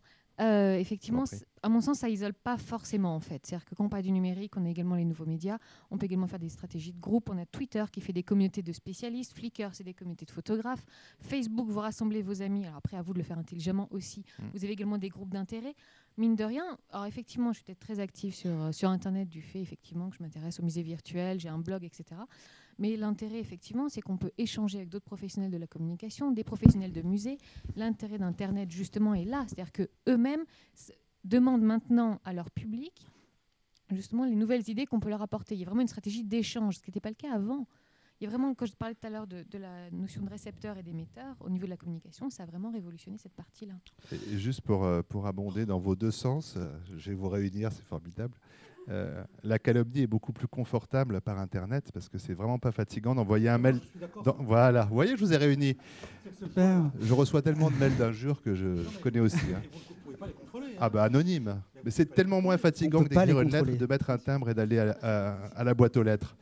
Moi, j'aimerais juste sur l'isolement peut-être. Oui, absolument. Mais vous, vous, questionnez par rapport à votre pratique, parce qu'effectivement, le virtuel, ça vous connaît. Et j'ai lu certains de vos travaux, voilà, qui à l'évidence montrent une pratique euh, forte et importante, et notamment pour ce qui est des, jeux de rôle euh, multijoueurs, qui est, l'objet un peu plus particulier de votre étude, hein, qui sont ces, choses qui touchent quand même des millions et des millions de gens euh, dans le monde, 20 millions en gros, on estime comme ça, 2 millions en Europe surtout des hommes jeunes. Bon, c'est comme ça, les cibles, euh, enfin beaucoup, beaucoup de 18-25 ans, mal. Hein, c'est quand même, bon, ça c'est des études statistiques qui valent ce qu'elles valent. Mais alors, euh, cette question de l'isolement, euh, que vous étudiez très particulièrement, elle est là aussi très ambivalente et j'aimerais bien que vous développiez là-dessus. Tout à fait. Donc, Avant de donner bientôt la parole au public. Bien sûr. Donc, une idée qu'on avait auparavant, c'était la question de la substitution temporelle. C'est-à-dire qu'au final, on se disait, bah, les gens, au fait, au lieu d'aller voir leurs voisins ou d'aller voir leurs amis, ils, allaient sur ils vont sur Internet. Ce qui est faux. Ce qui est faux, statistiquement, scientifiquement, c'est faux. En fait, les gens qui passent beaucoup de temps sur Internet, au lieu d'aller, soi-disant, au lieu d'aller voir leurs amis, n'allaient pas voir leurs amis avant, simplement parce qu'ils n'avaient pas beaucoup d'amis. voilà. C'est aussi simple que ça. Donc, première chose, premier élément, non. Les gens, il n'y a pas une réduction tout d'un coup. Euh, ah, bah, je suis hyper populaire, j'ai beaucoup. Parce qu'il faut comprendre. Imaginez quelqu'un. J'ai la vie réelle en chair et en os est formidable. J'adore mes amis, j'adore ma famille, j'ai une copine, super. Ah, bref, tout va bien. Tout d'un coup, j'arrive, je branche, je, mets Internet. Et alors, tout d'un coup, je quoi Je renoncerai à toutes ces bonnes expériences de la vie en chair et en os? Pourquoi? Pour du virtuel? Pour du virtuel? Enfin, en tout cas, pour du fictionnel? Non, ça n'existe pas. En fait, non. Eh bien non. Il a étudié euh, le fait et travail. Il a chiffré. sociologiquement, sociologiquement, cliniquement. Bon, sociologiquement, quantitativement, je lis. Excusez-moi, je lis. Je lis. Euh, je suis chercheur. Je lis. Voilà, je, lis. Bon, maintenant et après j'ai après j'ai une clinique. Bon voilà, je pourrais vous donner quelle personne j'ai vue, etc. J'ai une clinique. Bon, je vais pas discuter. Non, quand même, quoi. Bon, euh, continuons. Donc, non. En fait, ce qu'on voit, c'est que les gens, en fait, les relations par Internet euh, soit elles préparent, soit elles poursuivent des relations qui existent déjà. Bon, maintenant passons aux gens qui passent beaucoup de temps sur Internet euh, ou sur les jeux vidéo en ligne précisément. Il s'agit effectivement d'une population assez particulière qui a des caractéristiques psychopathologiques, c'est-à-dire qu'ils ont des personnalités particulières. Et ce qu'on voit d'après la clinique, c'est-à-dire d'après dizaines et dizaines de cas que la récente clinique que nous avons en France, euh, nous avons partagé entre cliniciens, permet de nous indiquer qu'il y a quand même certaines, certaines homogénéités entre ces profils. Il s'agit donc d'hommes principalement, mais pas seulement. Euh, sur les jeux de rôle en ligne, ce sont les hommes. Ce sont des individus qu'on dit inhibés, hein, principalement, c'est-à-dire qu'ils ne sont pas à l'aise avec les relations sociales, humaines. Or, nous avons déjà dans l'histoire des descriptions euh, cliniques de personnes comme ça qui préféraient bizarrement, étrangement, si on peut dire, les machines préfère être la compagnie des machines que la compagnie des humains, la compagnie des animaux plutôt que la compagnie des humains, la compagnie de la technique, des voitures ou de ce genre de choses, avant la compagnie des humains. Et on en trouve des traces même au Moyen Âge. Hein. Ça s'appelait les Geik en allemand, c'est-à-dire ce qui a devenu geek. C'est-à-dire, vous savez, les, gens un peu, euh, un peu fous, un peu qui sont un peu dans leur monde, euh, qui, étaient très sympas au demeurant, hein, mais un peu isolés. Voilà, un peu Enfin bref, et donc ces personnes qui sont inhibées, un peu anxieux sociaux, qui peuvent avoir éventuellement des phobies sociales, scolaires, des dépressions également, eh bien euh, finalement ils ne se sentent pas très bien avec les êtres humains parce qu'ils n'ont pas eu d'assez bonnes expériences de la vie en chair et en os, du fait d'une histoire individuelle, d'une histoire familiale, jamais très rose, euh, et qui, eh bien, à un moment qui n'est pas évidemment, qui est pas facile, qui est l'adolescence ou le, début de l'adulte, de la vie adulte, et qui, euh, eh bien, préfère passer du temps dans un espace social, communautaire, de jeu, dans lequel ils, euh, se racontent une histoire, ils se racontent une histoire et ils jouent une histoire, comme quoi bah, finalement les choses ne vont pas si mal, et plutôt même bien pour eux, parce que, eh bien, évidemment, quand ils se connectent et qu'ils jouent avec 100 personnes, par exemple, qui leur disent salut, ça va, euh, on fait une mission ensemble, on fait une action ensemble, eh bien, ils se sentent mieux que au lycée ou quand ils arrivent, à peine un bonjour, à peine un salut, à peine un regard, parce qu'ils sont victimes d'exclusion sociale, comme il en arrive. Et donc, ils préfèrent ces espaces-là, temporairement, durablement. Euh, en tout cas, c'est tout simplement plus satisfaisant, satisfaisant euh, que, euh, que, que la réalité désenchantée, effectivement, dure, imprévisible, imprévisible. Euh, de, de l'humain euh, et de la société humaine. Parce que sur un ordinateur, effectivement, quand vous êtes en communication, vous pouvez, si quelqu'un commence à vous, trop vous embêter, eh bien, d'un clic, voilà, vous le rendez muet, par exemple. On aimerait bien avoir ce type de choses dans la réalité. Mais, est-ce que vous... Mais non ce que vous dites là, Thomas Garon, c'est on entend bien qu'il y a une impression de contrôle sur un univers, donc euh, voilà, donc ce qui génère une satisfaction et donc qui rend le virtuel plus séduisant. Juste une toute petite question avant de donner la parole au public. Est-ce que, est-ce que l'internet et ce type de jeu euh, sont comme un facteur aggravant de psychopathologie existante, ou est-ce qu'elle trouverait d'autres endroits où se poser? Il se trouve que internet étant là, c'est un nouvel endroit où euh, développer ce type de, pathologie. Alors, est-ce qu'on peut dire de ça aujourd'hui?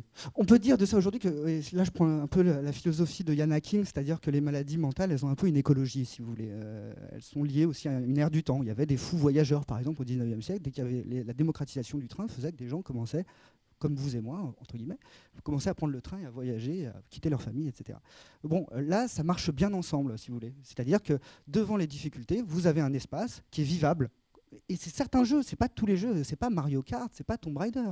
C'est il y a personne qui est venu dire euh. aidez-moi à arrêter PES ou FIFA ou non non euh, c'est certains jeux précisément parce qu'ils sont vivables, parce qu'ils sont communautaires, parce qu'ils compensent les failles euh, de, de, l'individu. Donc c'est une psychopathologie sous-jacente qui vient parce qu'elle est difficile à vivre, être masquée, être entre guillemets, c'est pas soigné, hein, mmh. hein c'est plus des facteurs antidépressifs et anxiolytiques d'évitement au final de la réalité, à durée plus ou moins longue, avec quand même, c'est-à-dire que ça ne marche pas très, très longtemps. Des fois, ça permet de passer une crise euh, comme un chômage, un divorce, une séparation, euh, voilà, des phénomènes d'exclusion. Et puis après, ça repart et ça va mieux. Euh, mais ça ne permet pas de reprendre les choses. Ça permet de. Ça a des fonctions antidépressives, anxiolytiques et de restauration de l'estime de soi. Très bien. Intervention. Et levez déjà la main, celles ceux qui veulent. Juste un mot. On va vous donner un micro. Juste un mot. votre discours m'inquiète beaucoup. euh, vous êtes en train de mettre de la psychopathologie, euh, de projeter sur euh, la réalité sociale un certain nombre de, de, catégories qui, qui, sont assez effrayantes. Donc nous allons considérer maintenant ceux qui, dans leur usage d'Internet, en vertu de pathologies qui seraient les leurs, psychologiques et autres, peu importe lesquelles, sont susceptibles d'utiliser mal Internet et de s'isoler, etc. Bon, vous, vous, me semblez, mon cher ami, euh, confondre la cause et l'effet, et je vous dirais moi que l'Internet peut produire, produire des effets et non pas euh, être la traduction de ces effets. Il faut faire attention à ça.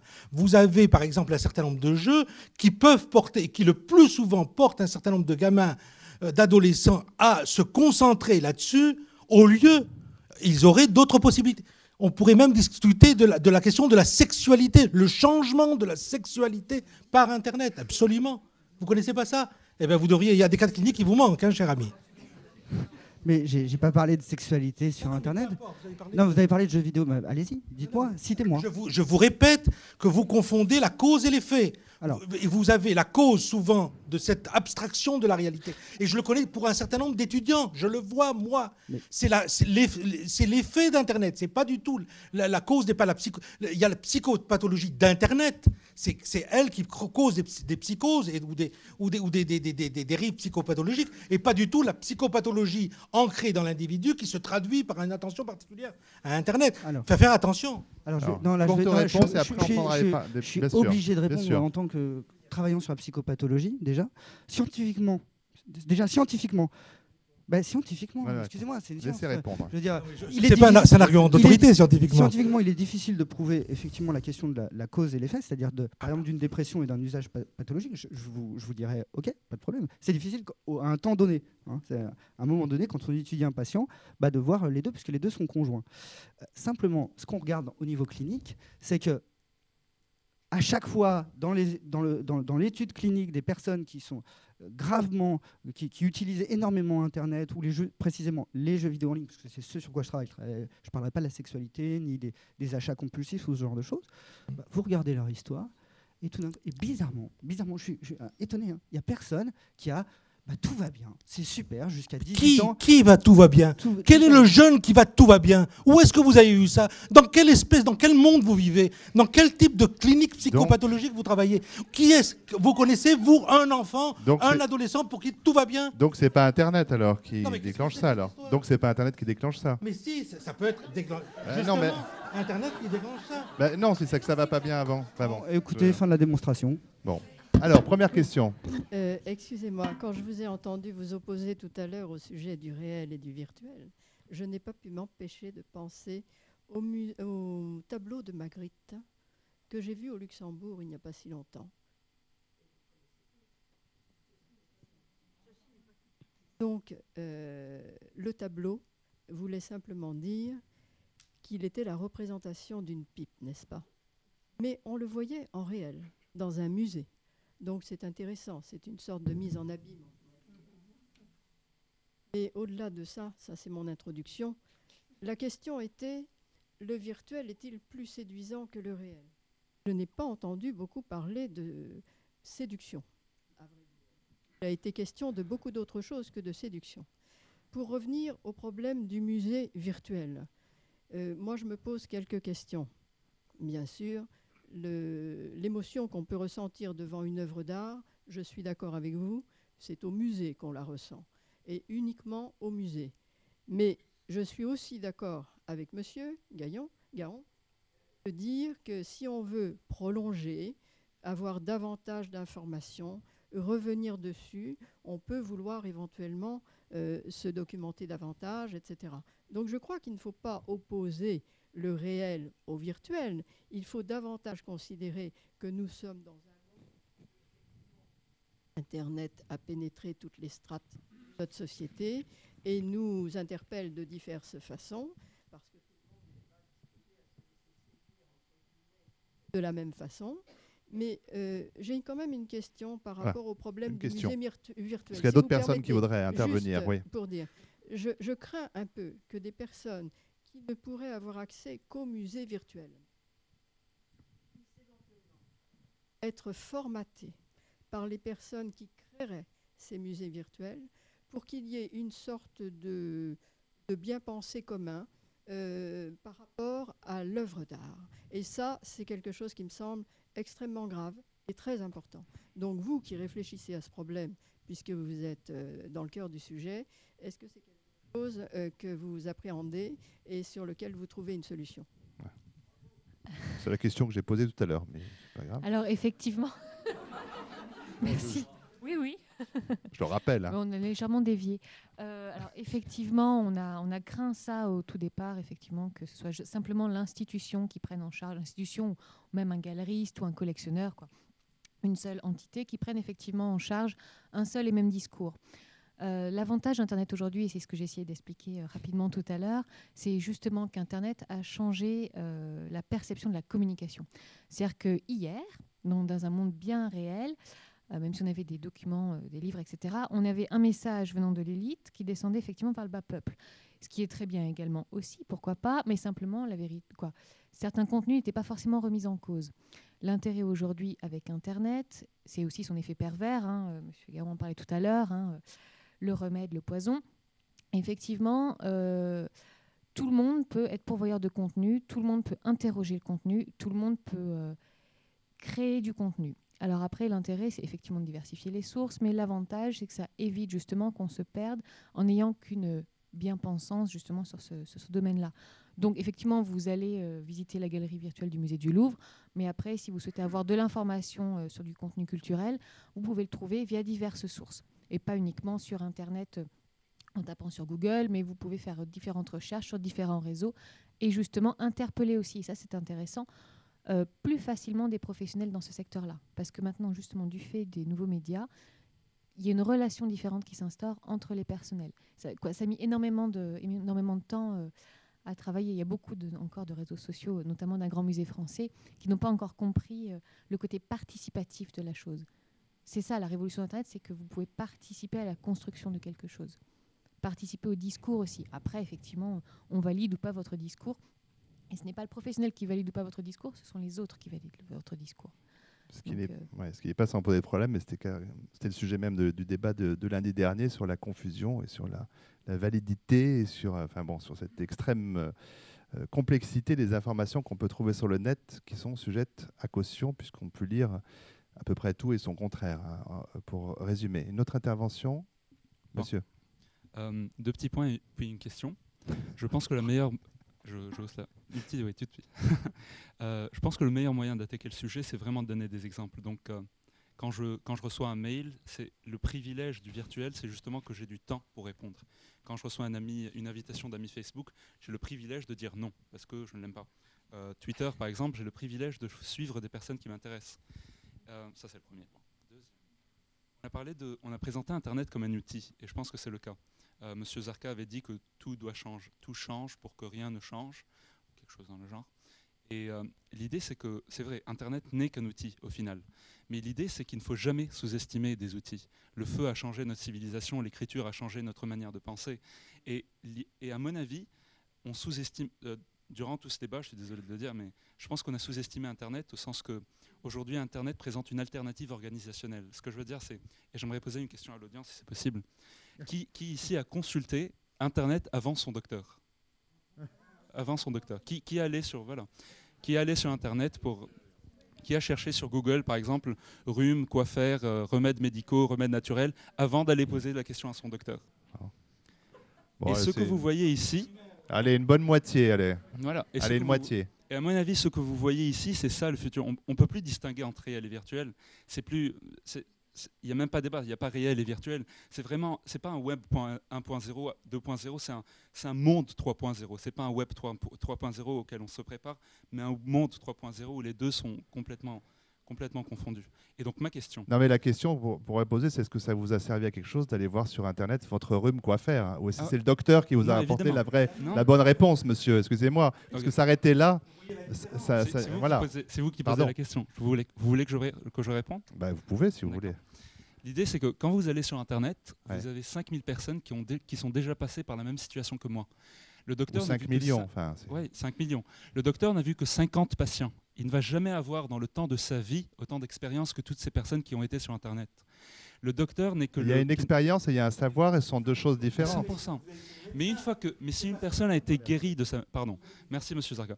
Si une personne a été guérie de sa maladie, ok, et que je vois le résultat et qu'elle documente comment elle l'a fait, c'est un homme. Elle a le même patrimoine génétique que moi. Hein. Donc si je vois la solution. Ah ouais. Ok, mais c'est peu. Ah, voyez, Ok, j'aimerais juste un petit conseil. Et c'est Non, mais comment est-ce que vous documentez une expérience de santé sur Internet, monsieur Excusez-moi, c'est quand vous revenez... effectivement, c'est on soigne le cancer en, mangeant du pissenlit. Enfin, excusez-moi, euh, ah, c'est n'importe quoi là. Excusez-moi. Ce que non, non, mais ce que vous dites, ça s'appelle la sagesse des foules. Hein. Je peux, pardon. C'est la, sagesse, des, foules. Oui, exactement. Sauf que ça, c'est l'étape après la sagesse des foules. Aujourd'hui, on a ce qu'on appelle les body hackers. On a les, il y aura dans le, dans le futur proche les society hackers. On est en train de hacker la réalité. Et c'est juste chercher Body Hacker. C'est une nouvelle société, ça vous Non, non, mais si je connais, merci. C'est pas c'est pas le problème. Et donc, alors la question. Ma question. Est-ce qu'on peut parler de l'Inde si on n'a jamais vécu en Inde? Est-ce qu'on peut parler d'Internet si on n'a jamais vécu sur Internet, si on ne s'est jamais vraiment immersé? Ma question justement à M. Zarka, à vous, à, tout le monde qui se sentirait concerné. Allez, Écoutez, je, je, je, vais vous euh, répondre sur le, cas du médecin. Ce, ce, cas a été je fais partie d'un comité éthique médical. Euh, bon, et on a, ce, problème n'est pas arrivé sur Internet, mais sur la question du dossier médical. Vous savez ce que c'est que le dossier médical? C'est le projet d'ailleurs qui va arriver, sur lequel nous allons avoir tous sur un site Internet tout notre, toute notre histoire médicale, hein, toutes nos pathologies, absolument tout. Et euh, dans un premier mouvement, on dit, mais c'est formidable, c'est absolument formidable. Pourquoi c'est formidable? Dans un premier moment, je dis formidable parce qu'on se dit, mais maintenant, il peut m'arriver quoi que ce soit. Le, médecin qui va me prendre en charge, il saura tout de moi. Il aura tout. Or, les plus fortes objections contre ça ont été faites par des professeurs de médecine qui disaient, mais tu te rends compte, d'abord, quand quelqu'un a une pathologie, je n'ai pas moi besoin de savoir tout son histoire pathologique. Deuxièmement, qu'est-ce que ça, cela va supprimer un élément central, la relation entre le, médecin et le patient. Si moi, je sais médecin, je sais toute votre histoire, qu'est-ce que j'ai besoin de vous interroger? Qu'est-ce que j'ai besoin d'avoir une relation avec vous orale, telle que je vous interroge sur votre pathologie, que je peux voir Je n'ai pas besoin, j'ai tout devant moi. Et donc, si vous voulez, il y a non, mais ce que je vous dis, c'est pas moi qui le dis, c'est véritablement, je vous le dis honnêtement, hein, mm.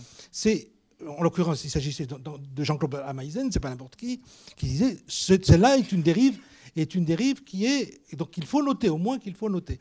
Bon, donc vous, il est évident que si vous êtes malade ou si vous allez chercher telle maladie, d'abord vous n'êtes pas sûr de l'avoir avant d'avoir vu un médecin.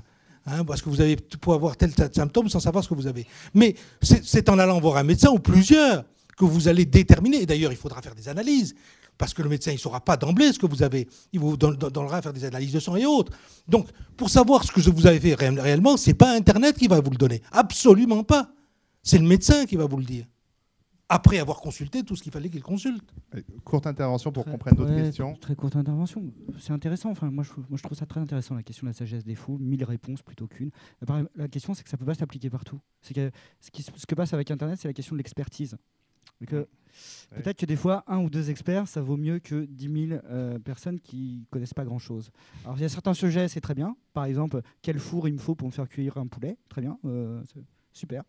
Par contre, pour soigner mon cancer, je, préfère quand même un, médecin. Voilà.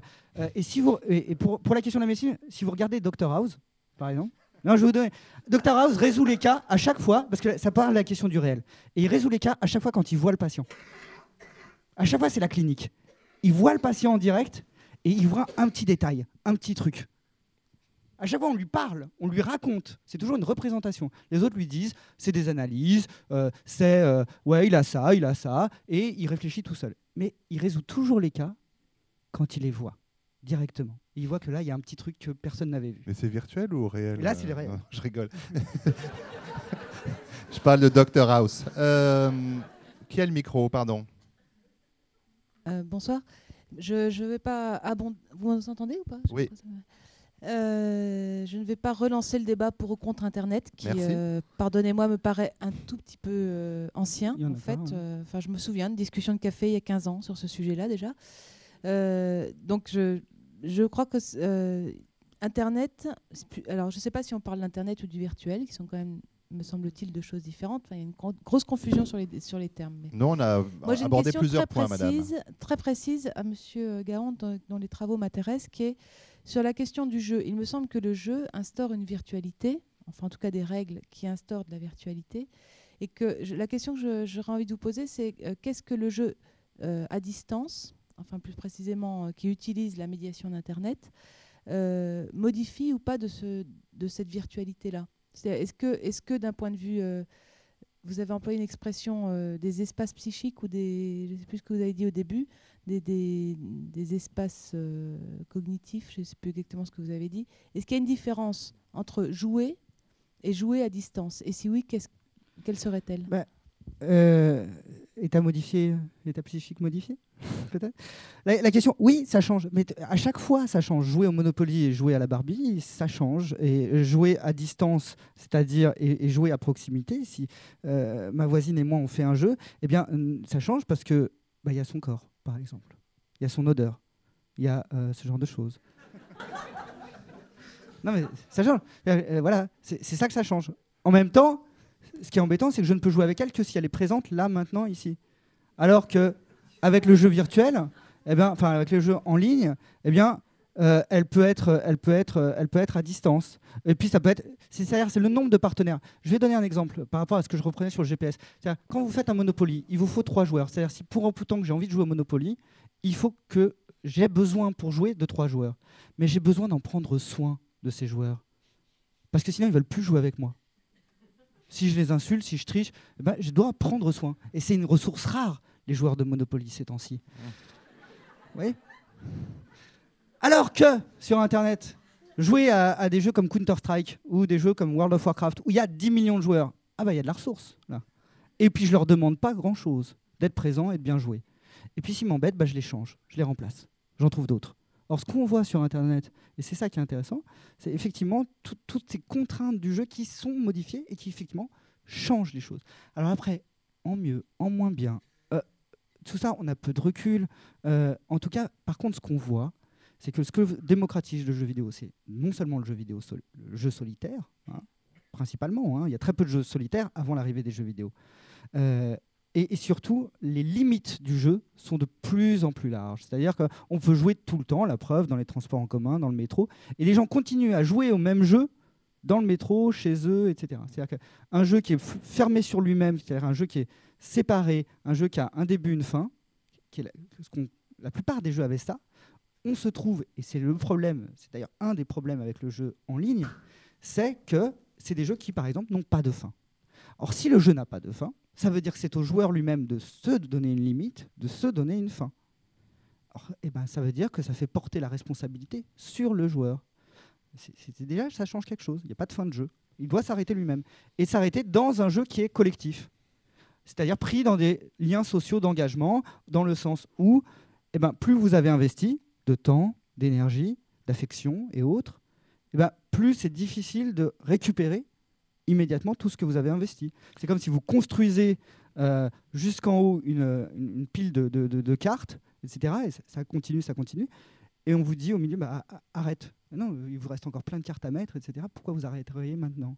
C'est comme les gens qui jouent à Tetris, par exemple, ils savent bien que c'est beaucoup plus facile d'arrêter Tetris quand on vient de commencer la première ligne que quand ça fait trois minutes qu'on joue, qu'on était là, qu'on a mis des efforts. C'était difficile, on a investi des choses et que euh, la tension a monté. Et là, si on s'arrête, c'est beaucoup plus difficile. Bah, là, c'est à, fond perdu. Les gens investissent à fond perdu parce que c'est un jeu infini. Et ce qui se passe, c'est que c'est dur de, de limiter, de, sortir de ça. Ce qui n'est pas infini, c'est notre discussion. Donc peut-être encore une, je ne sais pas si quelqu'un a, réclamé le micro. Allez, on aura deux dernières interventions qui, vous me promettez qu'elles seront rapides, bien sûr. Donc c'est ici au deuxième rang. Voilà. C'est par rapport à la, mm, au, jeu qui existe, euh, Second Life, où justement ça mêle euh, du réel vraiment dans le virtuel avec des personnages. Euh, on sait que c'est du, du véritable argent.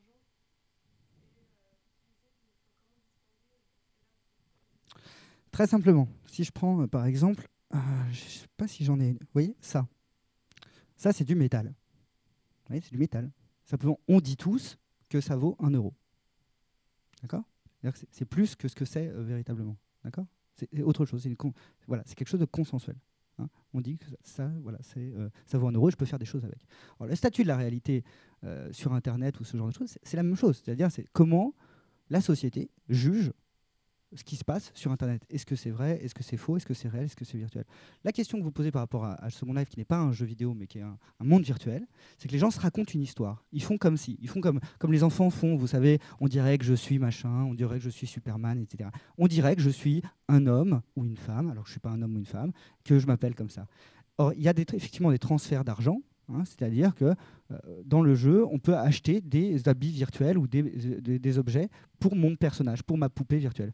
Or, si vous regardez bien, euh, la question sur, sur euh, par exemple, dans les, les, marchés ou les brocantes, bah vous savez que les, vêtements pour poupées, ça coûte extrêmement cher. Et qu'il y a des gens qui dépensent une fortune dans des, des, mm, des maisons de poupées ou dans des vêtements de poupées. Eh bien, c'est la même chose, parce que ils dépensent de l'argent pour un jeu. Or, les gens sur Second Life dépensent de l'argent pour habiller leurs poupées.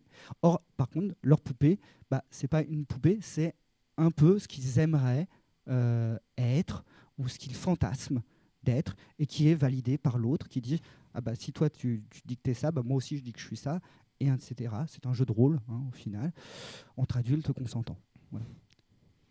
Allez, toute dernière intervention. C'est comme ça qu'on peut poser les choses. Mais les gens ne confondent pas. Hein. Si, la confusion, c'est être fou. On joue pas si on confond. Euh, le thème, c'était le, le, virtuel est plus séduisant que le réel. Et donc, euh, le virtuel, c'est plutôt le sens de la vue et de l'ouïe. Donc le parfum de l'autre, ou en tout cas le parfum virtuel de l'autre. Et est-ce que euh, donc dans l'avenir, cinq sens, voire peut-être notre sixième sens, si. Euh, euh, Alors, qui a des boules de cristal ici? La, question, en tout cas, que va-t-il se passer quand le virtuel touchera nos cinq sens? Voilà. Ça sera encore plus. Mais vous savez, pour les gens, ça dépend de leur passé. On a tous été élevés au sein, quoi. On n'a pas été élevés par des machines. Que fondamentalement, fondamentalement, au biberon, au sein, on a touché. Enfin, euh, ceux qui n'ont pas touché des, des, mamelons et des corps euh, de leur mère, où ils s'en sortent généralement pas si bien que ça. Euh, non, mais c'est vrai, il faut reconnaître les choses. Alors,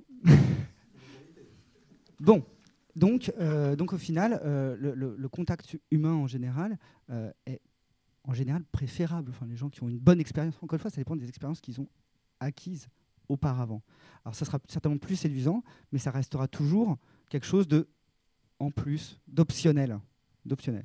Alors après, on peut aller dans le fantastique, Matrix, etc. Hein, c'est ça la différence. Par exemple, vous avez un, jeune qui venait nous voir et qui nous dit bah, Dites-moi que le monde dans lequel je vis, dans lequel je vais, est plus séduisant, euh, plus attractif que le monde dans lequel vous voulez me faire revenir. Enfin, l'inverse plutôt. Hein. Dites-moi dans le monde dans lequel vous voulez me faire revenir est mieux que celui dans lequel je reste, où je suis, et je vous suis. c'est compliqué. Hein, il nous dit, justement, lui, il nous dit celui-là est mieux que celui-là. Comment on fait? Bah, Il y en a un qui est en option.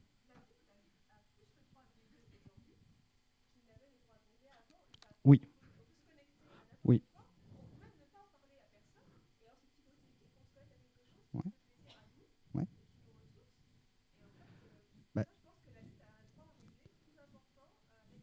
Il a, il a d'autres objets pour le faire. Je ne sais pas s'il est plus important. Euh, on parlait de la, puissance de, l'Internet. Madame Bovary, ça ne l'a pas empêché de. Vous avez besoin d'être autorisé à rêver Oui.